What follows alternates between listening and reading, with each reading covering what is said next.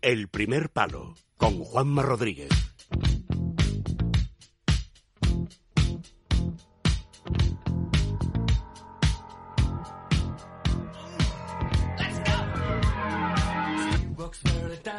Qué buenos son los udos. ¿A que sí, Dani Palacios? Buenas noches.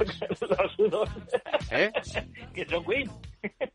No, no, sí, estos son Queen, pero yo estaba haciendo una reflexión de que a mí me gusta U2.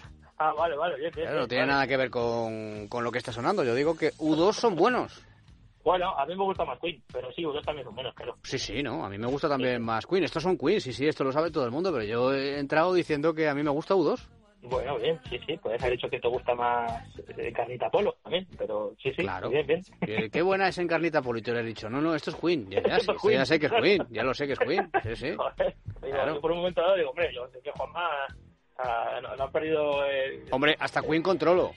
Ya, ya, digo, digo, a lo mejor que está, que está, te está afectando el confinamiento y... Ya No, no, el confinamiento me está afectando a mí y sobre todo al presidente del gobierno, sí, eh, sí. que es lo peor. Bueno, eh, ¿de qué vamos a hablar hoy, amigo mío? Bueno, pues hemos cogido esta canción de Queen, Another One Bite the Dust, que es del año 80, para viajar en el tiempo 40 años atrás y situarnos en una historia súper bonita que el otro día descubrí por casualidad en la tele. Ajá. Eh, eh, estaba haciendo tapping por los canales de Movistar y de repente me encontré con un reportaje documental eh, hecho por Raúl, este chico que, bueno, este hombre que trabaja en el día después, que se hizo saltar a la fama después de jugar en el Logroñés y en el Numancia. Sí. Empezó a hacer reportajes en el día después Sí. pues he hecho un documental como de una hora y poco que se llama La Copa Más Blanca, en su espacio que se llama El Fútbol Según Raúl, Sí. que oye, me quedé, mm, vamos, eran las 2 de la mañana, estaba dormidísimo y de repente me espabilé y lo me enteré porque me pareció una Pues, historia tan bonita, no. tan bien contada. Nos va a quedar un programa muy merengón porque hemos estado hablando antes de la, de la séptima, de la que se cumplen se- 22 años, como sabes.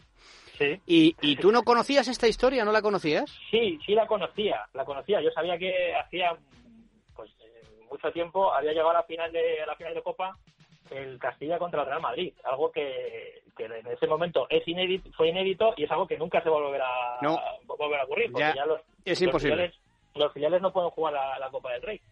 Pero es una historia sensacional porque porque empiezas a Raúl empieza a investigar, empieza a, a hacer encuentros con jugadores que jugaban en la Castilla en aquella época y empieza empi- nos empieza a entrevistar a la gente a recordar los partidos de, de cada eliminatoria de Copa y, y no solo eso sino que también entrevista a los adversarios con los a los que se enfrentó el Castilla en, en aquella Claro, yo recu- recuerdo la, el fi- año- en el la- año 80. Claro, la final fue Real Madrid-Castilla, pero no recuerdo bien que el Castilla era eh, tenía fama de matar gigantes, porque además en ese Castilla, pues ese Castilla tenía mucha mucha calidad. En ese Castilla estaba Agustín, creo recordar, Agustín, estaba Gallego. Ricardo Gallego, estaba Estaba Pineda. también, que luego no era titular en el Real Madrid en el primer equipo, pero eh, bueno, alternaba titularidad, ¿no? Sí. Eh, quiero decir, estaba, no sé si estaba también Rafa García Cortés, ¿es posible en ese Eh, Castilla? García Cortés creo que no Eh, no, bueno, no, no, no No sé, recuerdo. que, eh, Estaba muchos- Cidón, puede ser, Cidón, sí. Cidón, Balín, Juanito, Juanito, otro eso es, lateral derecho, Juanito, eso es. Casimiro, Eh, eh, sí, bueno, no, no, no recuerdo. Bernardo, no sé si estaba en aquel Castilla también. Bueno, no sé, eh, se me pierde un poco la memoria, ¿no? Pero no recuerdo a quién va dejando eh, eliminado el Castilla hasta llegar hasta, hasta esa gran final, que es una final inédita, no se va a volver a poder repetir, evidentemente. pero era un Castilla de mucha calidad y entonces se produce en el Estadio Santiago Bernabéu eh, una situación paradójica. Claro, ¿con quién va la afición del Real Madrid? ¿Con el Real Madrid o con el Castilla, que son un poco los baby del Real Madrid, ¿no? Claro, Bueno, claro, de hecho no, lo- no. Esa, esa, esa, ese, ese, esa dicotomía en general eh, y con todo el cariño del mundo hacia el Castilla duró 20 segundos, porque la gente iba con el Real Madrid.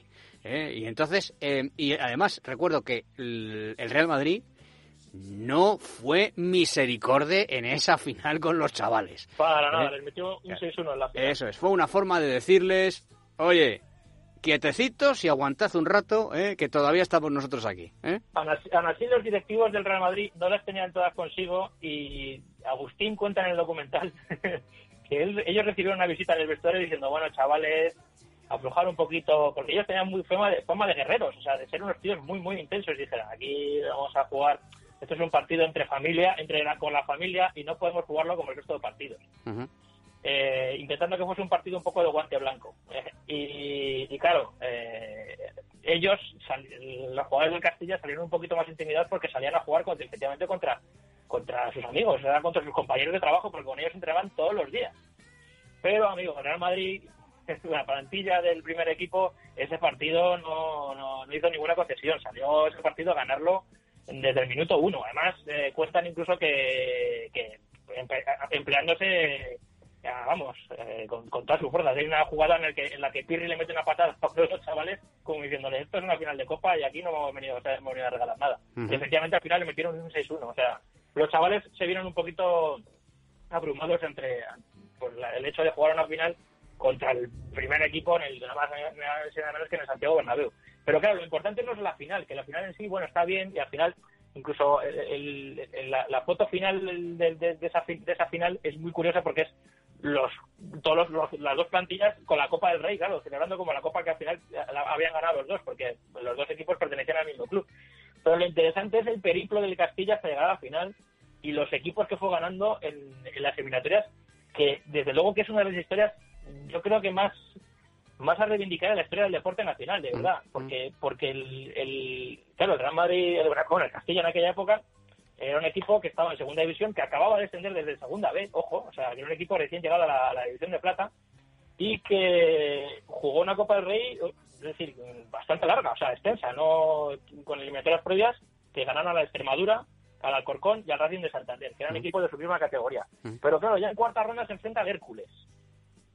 Y el Hércules en el partido de ida le mete un 4-1 en casa. Mm. O sea, una eliminatoria que a priori contra un equipo de segunda tenía que, vamos, estaba finiquitada pues el Real Madrid consiguió remontar, o sea, el Real Madrid, perdón, el Castilla consiguió remontar esa, esa, esa eliminatoria contra Hércules ganándole 4-0 en casa, eso sí, en la prórroga, quedaron 3-0, porque el balón, el, eso, el balón, los goles fuera de casa de no valían en aquella época, y en la prórroga metieron un, el 1-0, o sea, el gol que el, 4-0. Eh, claro, a partir de ahí ya todo lo que venía era regalo, porque eliminaron, eh, eliminaron primero a un Hércules que además en aquella época no era, un equipo no era un equipo malo, era un equipo que estaba más o menos considerado en primera, eh, en primera división, pues ya era un éxito, ya habían hecho la masada. Y sobre todo cuando el, equipo que venía en la siguiente ronda eh, era el Athletic Club de Bilbao. es decir, el Athletic Club de Bilbao en el año 80 era un equipo emergente que estaba a puntito de consolidarse ya como uno de los grandes equipos de la década del 80 de, la Liga Española. Hay que recordar que justo, justo después ganaron dos ligas seguidas, el Atlético de Bilbao de, Clemente. Era un partido, era una eliminatoria prácticamente imposible que el Castilla ganase. Pues no solo eso, o sea, es que consiguieron ganar a Mamés, eh, 1-2, y pasar de nuevo la eliminatoria, o sea, y pasar a, cuartos de final contra nada más y nada menos que la Real Sociedad. otro, equipo, otro equipo que también, a principios de los 80, era un equipo temible. Además, en aquella época, que esto muy poca gente lo recuerda, que sí que lo recuerdan varios jugadores de, la época, eh, López Ufarte y Dígoras hablan con ellos y ellos cuentan, era un equipo que estaba en ese momento casi se consideraba imbatible. De hecho, creo que tienen el récord de, o tenían, no sé si se, sigue, manteniendo, de más partidos sin, eh, sin perder en la Liga Española. Si no lo tenía la Real Sociedad, eh, poco le faltaba. Efectivamente, sí, sí, era un equipo, ese era el equipo de, Alberto Ormaechea el que ganaba las ligas. Esa es la época de la Real Sociedad que gana dos ligas, claro, sí. Pues 38 jornadas estuvieron sin perder la Real Sociedad en aquella época, en, en el año 80 y quien le ganó fue el Castilla, antes que ninguno. o sea, en Liga sí que tuvieron, siguieron con, con, con, ese récord de imbatibilidad, pero, eh, pero el Castilla le ganó en Copa. Mm. Y es más, incluso se hicieron eh, cómplices con el Real Madrid en aquella época la temporada de Liga, porque la Real Sociedad le estaba disputando la Liga al Madrid. Y los jugadores del primer equipo del Castilla decían, si conseguís ganar esta eliminatoria, si conseguís ganar a la sociedad, ellos se van a venir abajo y vamos a conseguir ganar la liga como al final así fue realmente el, Madrid, se, hizo con el doblete claro, eso es lo que te iba a decir. El Madrid gana liga y copa y entonces el Castilla va directamente a la recopa de Europa efectivamente claro, y en la recopa de Europa por lo que recuerdo no hizo mal papel no lo hicieron muy bien jugaron contra el West Ham ganaron 3-1 en, en el Bernabéu y luego en el partido de vuelta eh, que jugaron allí, eh, forzaron la prórroga. el, el West Ham me a empatar y luego en la prórroga ya ganaron. Pero dicen que fue un partido un poco extraño porque fue un partido a puerta cerrada, eh, con un ambiente muy extraño. Y, Anda, como los de ahora. Y, como los de ahora, sí, sí. Y al final no pasó la eliminatoria, pero sí, sí, efectivamente, claro, el, el Castilla ganó, jugó la recopa de aquella, de aquella época, la temporada 80-81. Y luego en semifinales le esperaba el Sporting, el Sporting de Gijón. Un Sporting que para muchos es considerado el mejor Sporting de la historia, es el Sporting de esa temporada. Sí, sí. sí, el sí. Sporting de Kini, o sea, quiero decir. El de Kini, el de Cundi, el del argentino aquel Ferrero. Eso es. eh, bueno, el, el, el, eh, Castro en, en portería, no sé si Castro o Ablane- eh, Ablanedo. Ablanedo. Ablanedo no Eh, se llegó después, justo. Eh, Bueno, un- un- el mejor Sporting de toda la historia probablemente. Sí. Eh, eh, eh, Mesa, eh, creo que estaba también en aquel equipo. Maceda, probablemente. Joaquín, es decir, era un era un Sí, Sporting Uría, Cundi, Joaquín. Uría, eso es, Enzo efectivamente. Ferrero. Sí, sí, Enzo Ferrero, que era un jugador fantástico, fantástico. Bueno, pues los chavales del Castilla se los cargaron también. Se cargó al Sporting. Un Sporting que estaba convencido de que iba a ganar. Por supuesto, ya se veía en la final de Copa contra el Atlético de de Madrid o contra el, contra el Real Madrid. Lo curioso de esto es que cuando ya el, el Sporting ya se vio, eh, final, o sea, el Sporting, perdón, el Sporting, el Castilla se vio finalista, eh, asistieron como espectadores a la, a, la, a otra semifinal, a la final entre el Real Madrid y el, y el Atlético de Madrid Mm. eh, que quedaron 1-1 en la vuelta y 1 en la ida y 1-1 en la vuelta. Y, y todo se decidió la tanda de penaltis. Y lo curioso es que los mm, propios jugadores del Castilla eh, hablan de cómo vivieron ellos esa semifinal entre el Madrid y el, y el Atleti. Y ellos iban con el Atleti, porque no querían enfrentarse a sus compañeros. Ellos querían ganar al Atleti la final, no querían enfrentarse al Madrid porque sabían que contra el Madrid tenían pocas posibilidades. Y es curioso cómo ellos tenían sentimientos encontrados, como en la grada, en el, propio Santiago Bernabéu, viendo ese partido, eh, pues ellos no querían que ganase el equipo grande. Y lo curioso de este, de este documental, que insisto, es muy bonito ver cómo ellos van contando en primera persona, incluso anécdotas de, de esas eliminatorias, eh, cómo metieron tal o cual gol, cómo la reacción de la, de la, de la prensa de la época, es ver cómo, cómo, cómo, pues cómo le ha ido la vida a esos protagonistas, cómo muchos han seguido vinculados al mundo del fútbol, otros no, y más o menos ver cómo, cómo les ha, cómo, pues cómo les ha tratado la vida, ¿no? 40 años después. Y es bonito porque Raúl los consigue además eh, reunir al final del, del, del documental en el Bernabéu posando todos juntos y también es muy bonito eh, ver que todavía ellos siguen siguen manteniendo relación. Tienen un grupo de WhatsApp de ese grupo, del grupo de Castilla del año 80 que llegaban a la final de Copa y que siguen manteniendo muchísimo contacto. Y es más, el entrenador de aquella época del, del Castilla, que era Juan José García, un personaje que, al, al que todos le guardan muchísimo cariño, Ujú. se murió poco tiempo después, creo que de un infarto, eh, se murió joven, con cuarenta y pocos años, y entonces eh, la figura de Juanjo eh, la mantienen con la de su, con, con- con su hijo. El hijo de Juanjo García sigue teniendo relación con los jugadores del Castilla y le siguen tratando como si fuese el, el- el entrenador. Es, es curioso. Mm. Y es la verdad que es una historia muy, Muy bonita, muy bonita. muy bien contada. eh, y repe- que es mere- sí, sí, re- repetimos si te parece, está en, en Movistar, has dicho, ¿verdad? es- está en Movistar, sí, sí. Eh, se llama el- La Copa Más Blanca. Sí, pero se puede, está- se puede buscar así, como la copa más blanca, o hay que buscarla dentro de, de otro programa.